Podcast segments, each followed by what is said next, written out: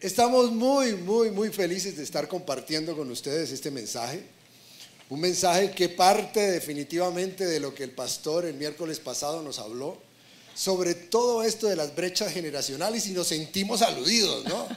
Nos sentimos aludidos. Alguien nos dijo, fue un placer conocerte. Pero todo esto que, hablábamos, nosotros somos baby boomers, según toda esta, todas estas generaciones.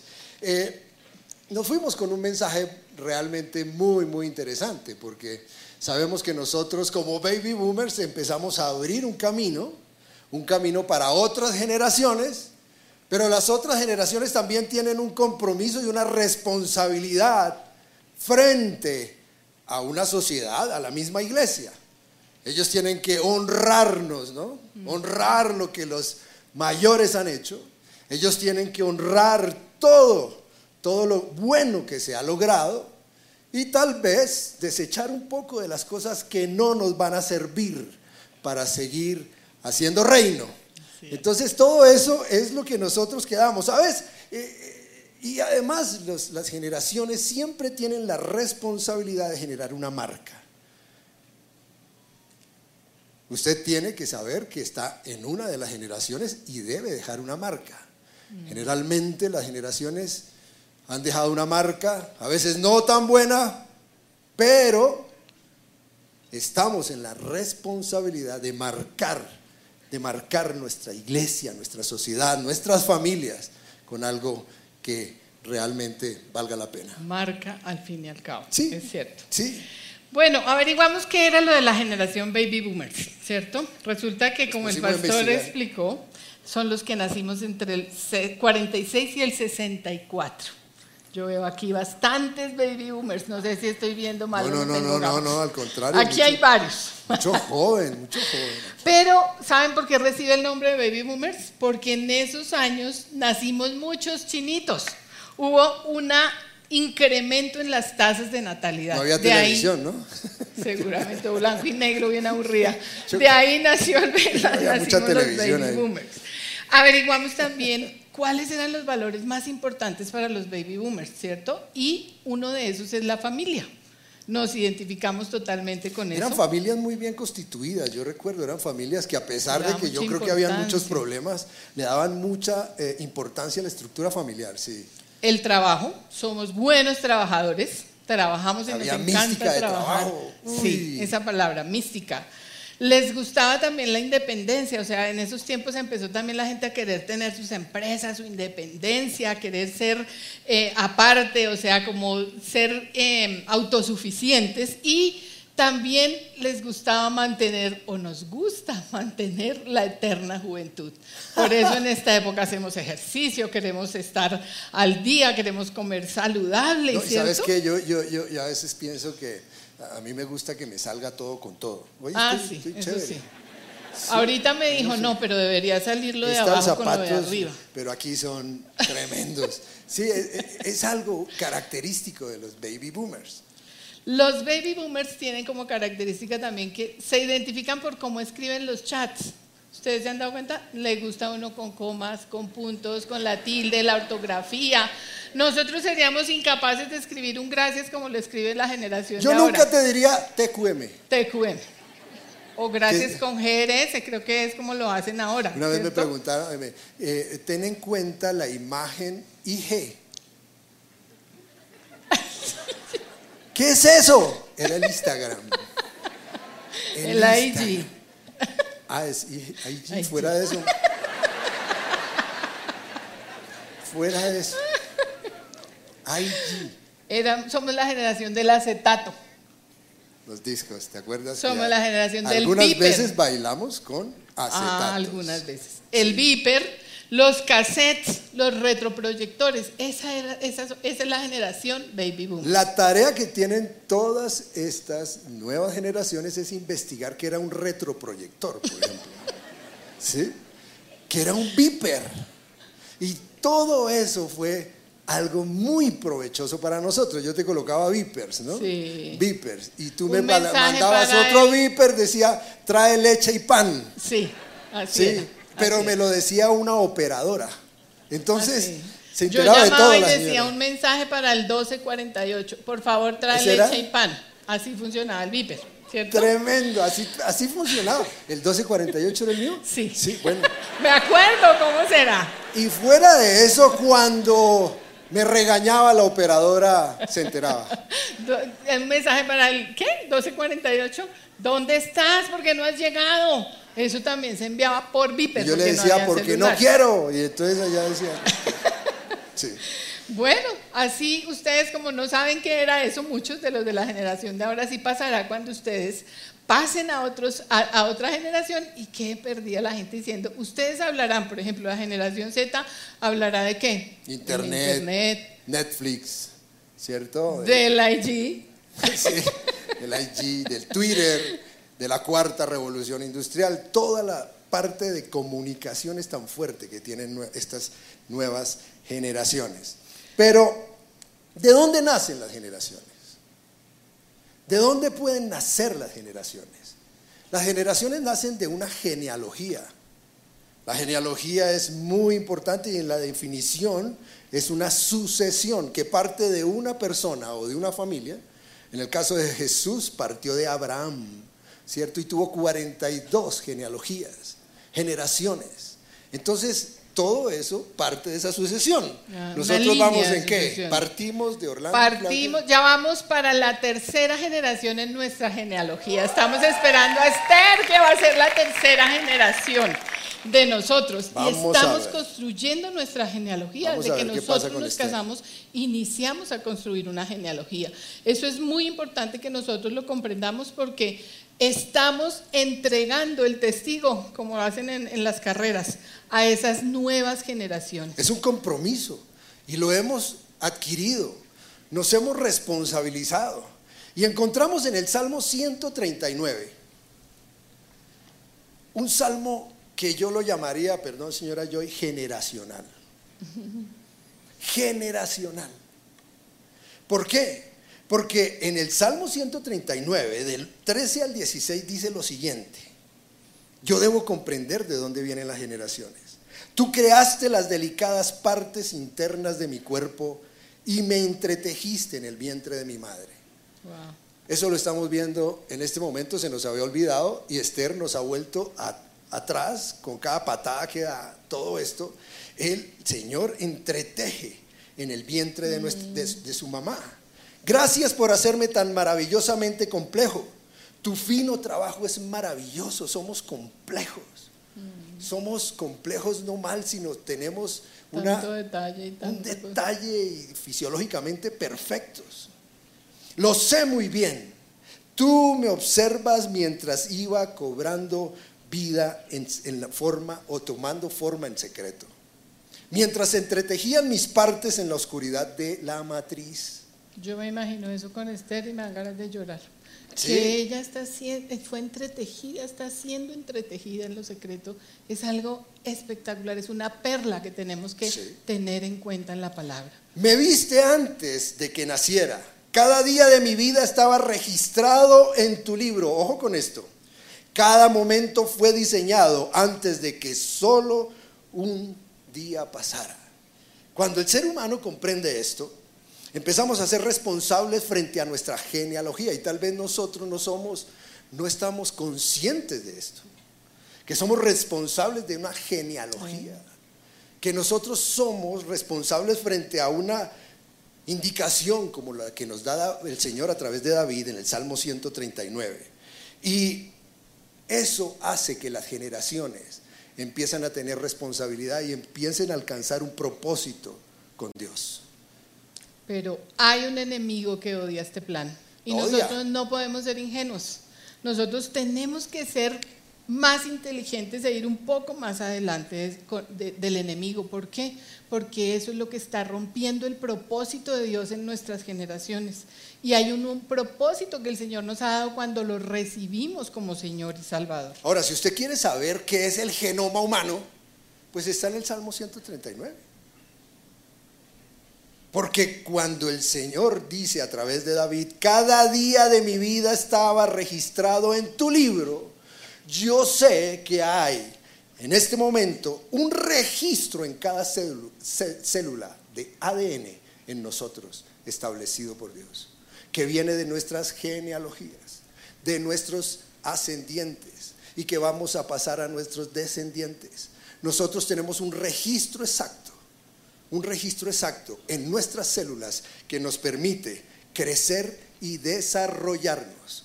Por eso el Señor ya sabía que era el genoma humano. Entonces, no, que no inventen tanto, en la Biblia ya estaba consignado.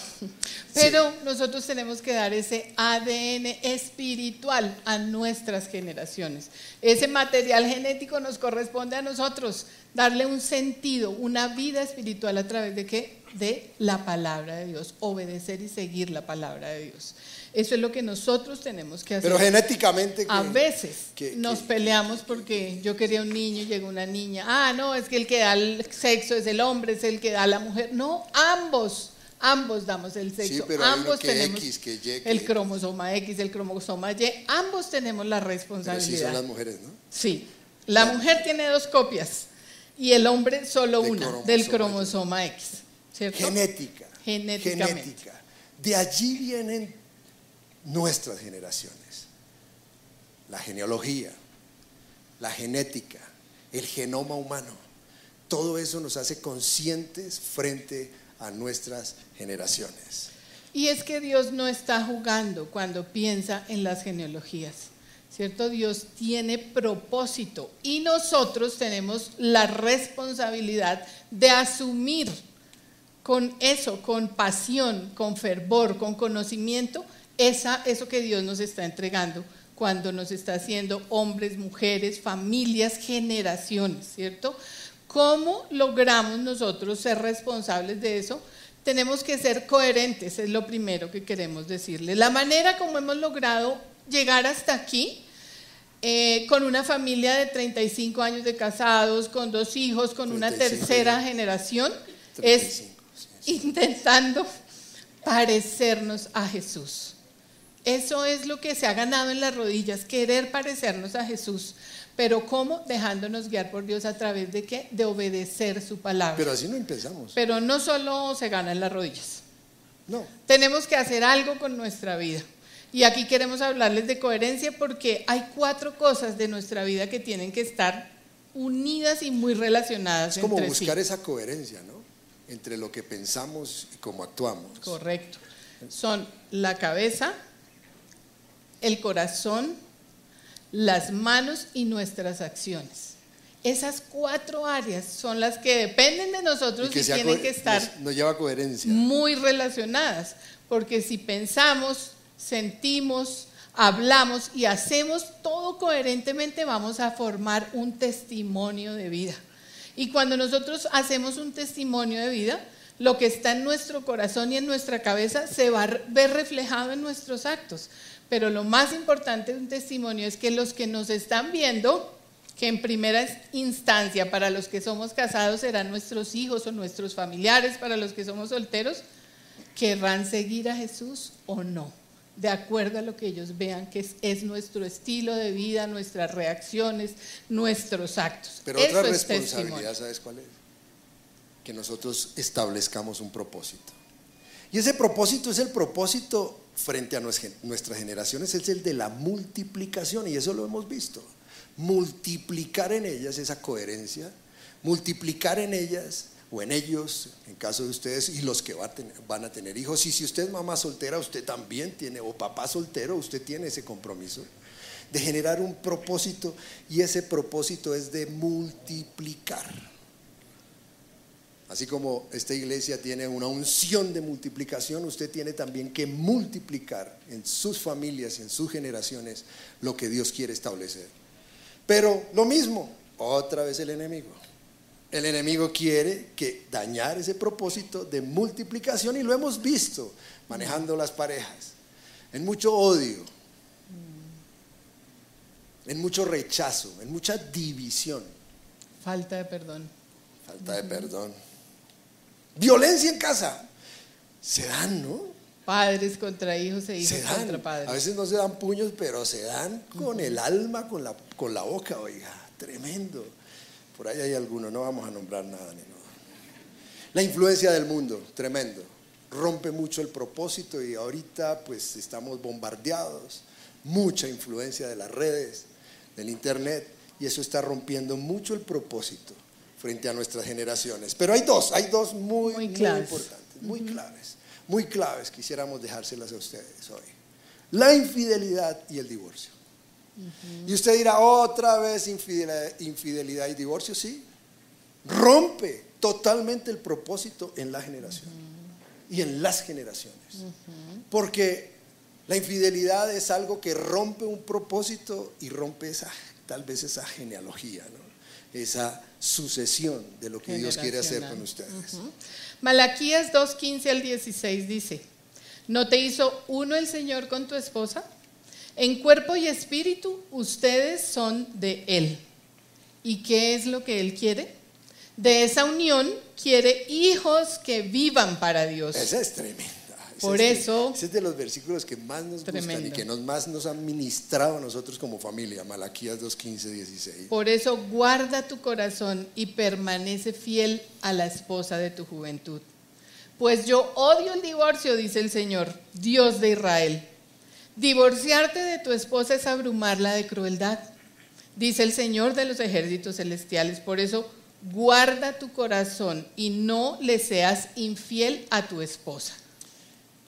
Esa infidelidad que estamos hablando y que el Señor traduce en la familia, porque vemos mujeres que nosotros los hombres, y perdón mujeres porque a veces las llenamos de crueldad, porque les toca empezar a funcionar a ellas solas, pero también hemos visto infidelidad ahora en mujeres, porque las mujeres ahora también quieren imponerse y no tener el propósito dentro de sus generaciones. Pero la infidelidad también se puede traducir en los trabajos, en la misma iglesia, en el manejo de sus negocios. La infidelidad que frente a Dios. Todo esto rompe propósitos frente a nuestras generaciones. Y nosotros tenemos que estar muy conscientes de que el Señor tiene unos pensamientos muy definidos para sus generaciones.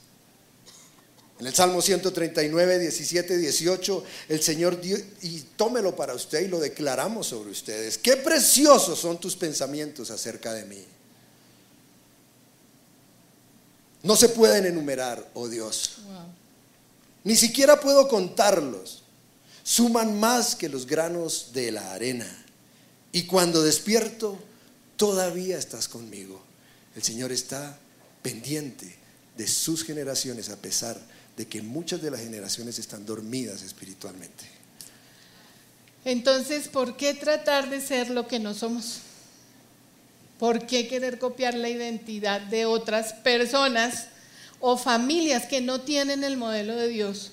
¿Cuál es el afán de parecernos al mundo? ¿Cuál es el afán de que nuestras generaciones corran detrás del mundo? Nosotros tenemos que copiar el modelo de Dios. Dios nos ha hecho únicos y diferentes con una genética especial. Eso es lo que nos hace de impacto generacional, mantenernos pegados y siguiendo el modelo de Dios. Tremendo. Pero, ¿qué está pasando en este momento? Yo creo que también otra cosa que rompe mucho los modelos generacionales tiene que ver con los roles. Vamos a hacer un ejercicio aquí. Pero yo me pongo esto. Mi amor, ¿me ayudas a ponerme esto? Sí, está muy orejón. Hasta ahora se da cuenta, después de 34 años. Ya.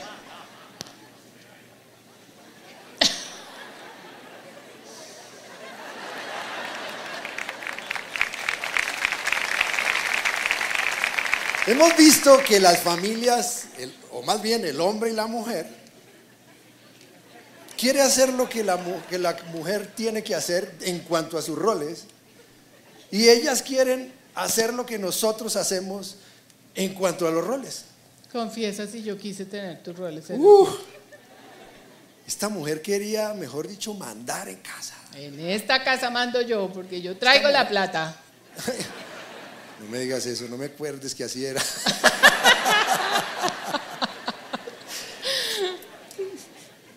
y muchas veces se rompen los modelos generacionales cuando intercambiamos los roles. ¿Los roles de hombre y mujer están establecidos? Realmente el rol es una función que tú debes cumplir como hombre. Y es una función que tú debes cumplir como mujer. Pero a veces estamos así. Estamos, ¿cómo me ven? Terribles. Si no entendemos los roles como hombre y mujer, ¿cómo podemos extender ese diseño generacional? Y esto me está apretando terrible. Quítatelo ya. Tergiversado, dañado, deformado, así lo vamos a reproducir. Ay, se me cayó el bigote. ¿Por qué? ¿Por qué? Porque los roles no se aprecian, porque los roles no se valoran, porque no nos interesa. ¿Qué dice Dios de eso? En esta generación, los roles no se están apreciando. Y hay unos movimientos que hacen que los roles sean intercambiados. Y que están ganando. Pero, ¿el hombre qué debe hacer? ¿Cuáles son los roles establecidos? Los roles establecidos para el hombre, a grosso modo se los vamos a nombrar algunos pocos, y es adoptar posiciones de liderazgo. Dios hizo esto como un orden, Él lo estableció, está escrito en su palabra. Pero hay mujeres que no nos dejan a veces. Hay mujeres que no los dejamos. Yo quise adoptar ese rol por mucho tiempo y tuve que echar y dar un paso atrás para poder darle el lugar que le correspondía al hombre, según lo que decía la palabra de Dios. El hombre tiene que tener una actitud de provisión. El hombre tiene que querer ser proveedor de su hay casa. Hay hombres que no, el Señor no los está bendiciendo porque no tienen actitud de trabajo. De acuerdo. Así sea lo que sea. El hombre debe ser siervo y protector. A mí me encanta pensar que me casé con un hombre macho que me protege, que va delante de mí. Pero con esto Pero como ahora estamos así, yo soy la que me volví la toda poderosa. Las mujeres nos estamos volviendo así. Entonces, fíjese que los roles están tergiversados. No te necesito, no Pero espere que para las mujeres también hay. mujeres, Ustedes son apoyo permanente de esposo e hijos. Mujeres, ustedes dejaron de apoyar muchas, muchas su casa. Dejaron de ser la segunda parte que queremos dejar hoy, idóneas. La idoneidad viene de una raíz hebrea que significa rodear. Y la idoneidad significa que usted, mujer, tenemos, estar rodeados en oración, en intercesión, en apoyo por ustedes pero a veces no lo encontramos. Ahora, también deben ser administradoras de los recursos y tienen esa habilidad. Tienen esa habilidad dada por Dios para administrar recursos, así no esté casada. Hay mujeres que rompen ese Excel, ¿no? Eso se rompe. Sí, tremendo. Ah, esperaba que la alzaras la mano. y otras, y otra, y otra función, otro rol es que ustedes deben reflejar el amor de Dios. El amor de Dios se refleja y la ternura viene de ustedes, mujeres. Y aunque nosotros a veces también lo tenemos que hacer, ustedes como mujeres deben reflejar. Pero ahora vemos mujeres pegando. Así. Por ahí nos encontramos. Hemos atendido pero últimamente ojo negro en el otro. Ajá, ¿Ah? Y el pobre hombre dice, pero si es que ella me pega. Sí. Casos de la vida real. Pero Dios. Pero también se están yendo de casa. Ah, también están dejando abandonar la casa. Ya te puedo quitar. ¿Ya? Cuidado. Ya pueden descansar. Y no comprendemos que Dios ha establecido para sus generaciones un orden. ¿Pero un orden para qué? Para asegurarnos bendición. Ahí está el secreto. Si nosotros seguimos ese orden, si nos sujetamos, si seguimos obedeciendo la palabra, ese orden es para bendición. En 1 Corintios 11, 3, y aunque era una indicación de Pablo para el orden del culto, yo creo que esto se puede traducir para nosotros como familia y, y establecer dentro de una sociedad. Y primera de Corintios 11:3 dice, "Pero hay algo que quiero que sepan. La cabeza de todo hombre es Cristo. La cabeza de la mujer es el hombre. Ay Dios. Y la cabeza de Cristo es Dios.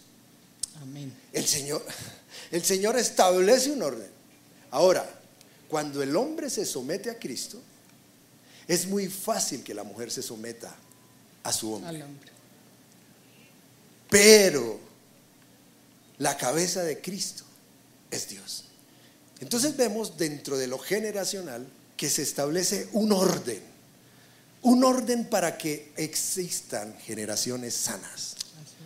Por eso tenemos que estar muy pendientes como iglesia de cómo estamos viviendo. Ahora, hay mujeres que están trabajando ahorita y al hombre le toca, pues, pero que sea bien, momentáneo. pero que cada uno algo, su ¿no? lugar. Sí, pero toda la vida.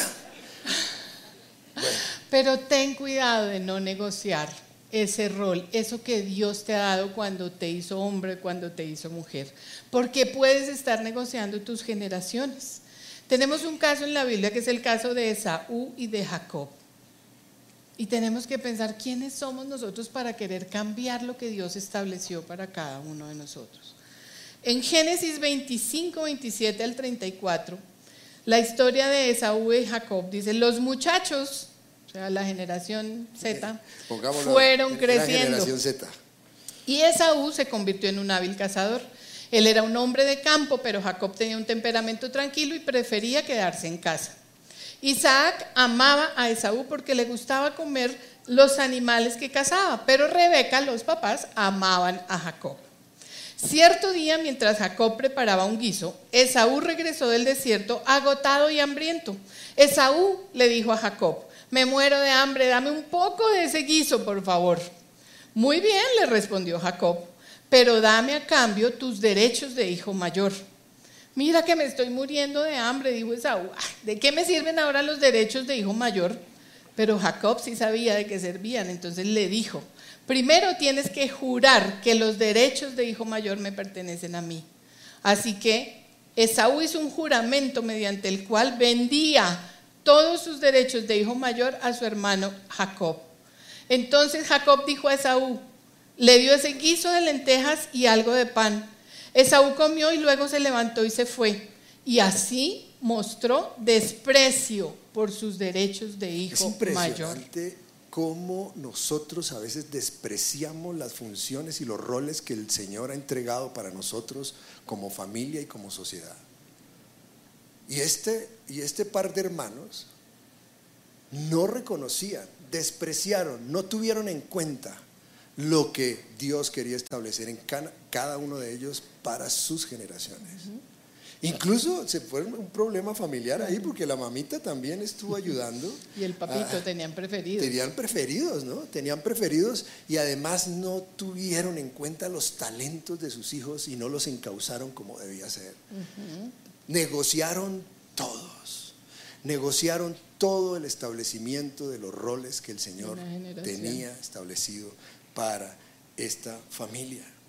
Entonces a veces nosotros somos permisivos con nuestros hijos, a veces no enfocamos los talentos de nuestros hijos, a veces no enfocamos los talentos incluso de nosotros como pareja, o no enfocamos los talentos de nosotros en la iglesia, porque el Señor tiene establecido una, un orden también familiar.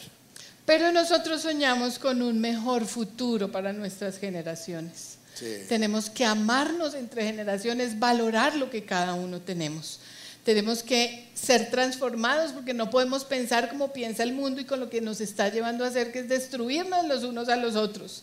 Primera de Pedro 2 del 9 al 10 nos dice, ¿qué es eso que nosotros negociamos cuando estamos dejando a un lado esa promesa que le hicimos al Señor de vivir para Pero, Él? pero yo quiero decirte Dice- algo, Jesús, Jesús nos insertó en un linaje especial que nosotros a veces despreciamos y negociamos. Eso Y es- primero, y, pri- y primera de Pedro 2.9, como tú vas a Esa leer es primera de Pedro 2, 9 al 10, dice, pero ustedes son linaje escogido. Tremendo.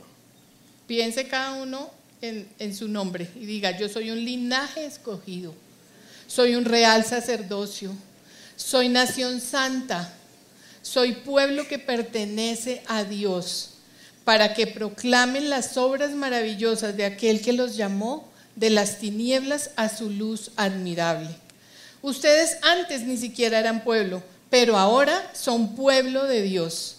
Antes no habían recibido misericordia, misericordia, pero ahora ya la han recibido. Somos un linaje escogido. Desen un aplauso a ustedes porque ustedes son linaje escogido por la obra de Jesús en la cruz. El Señor ahora nos dio, yo creo que unos cromosomas nuevos. Tenemos una, una genética una nueva. genética especial. Somos, tenemos una genealogía que parte de nuestro Dios, que parte de ese momento donde Jesús hizo la obra por nosotros. Y ahí es que nosotros no podemos negociar, no podemos despreciar lo que el Señor quiere entregarnos y más en este tiempo, que nos quieren abrir el poder negociador para ver si negociamos este linaje. ¿Por qué no se ponen en pie? Pongámonos en pie. Todos los que soñamos con un futuro mejor para nuestras generaciones.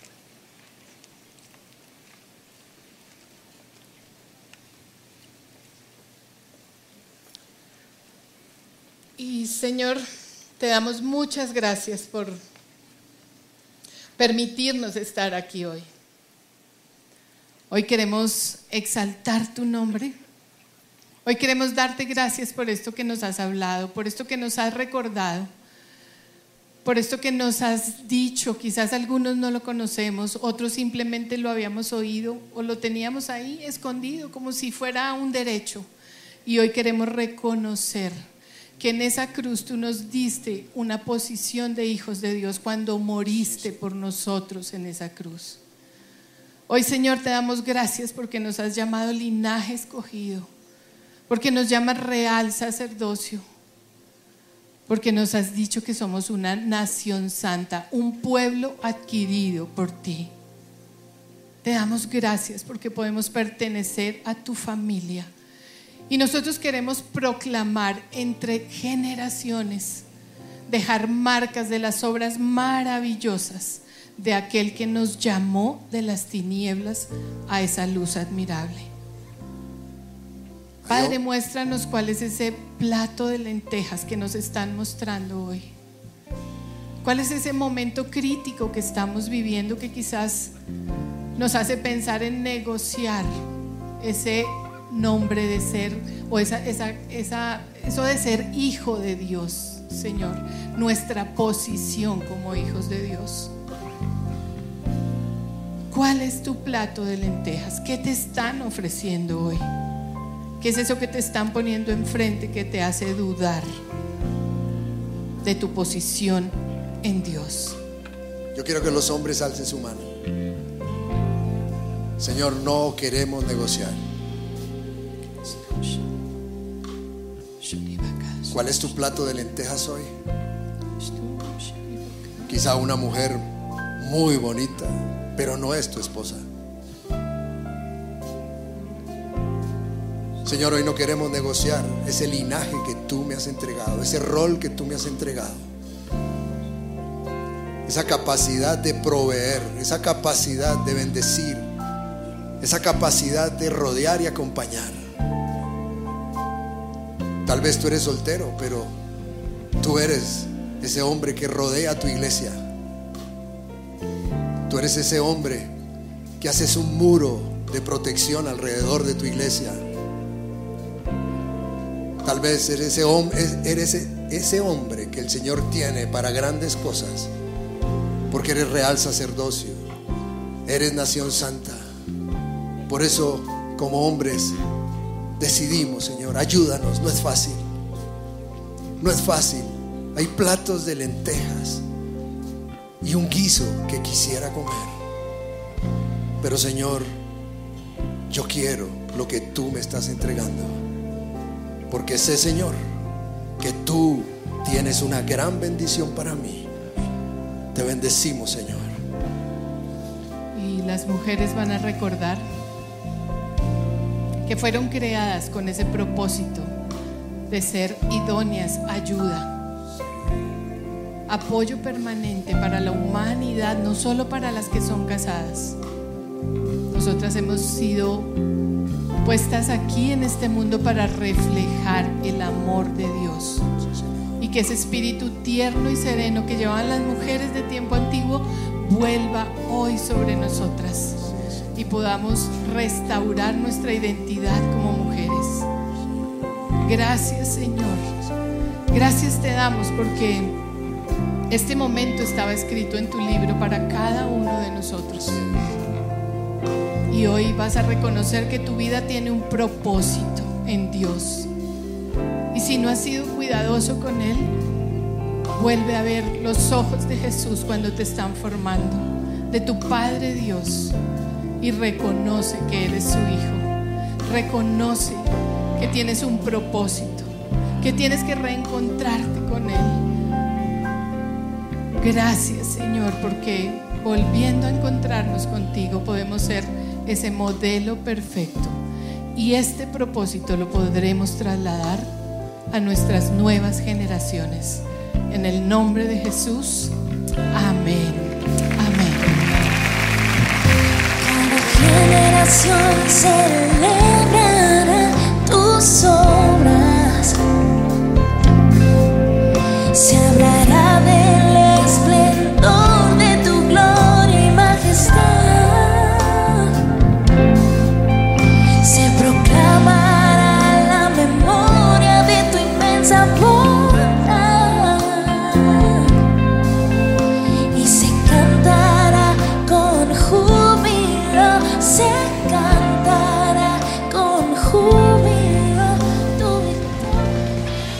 les gustó este video, pueden suscribirse al canal de El lugar de su presencia en YouTube. De esa manera gozará de todos nuestros beneficios.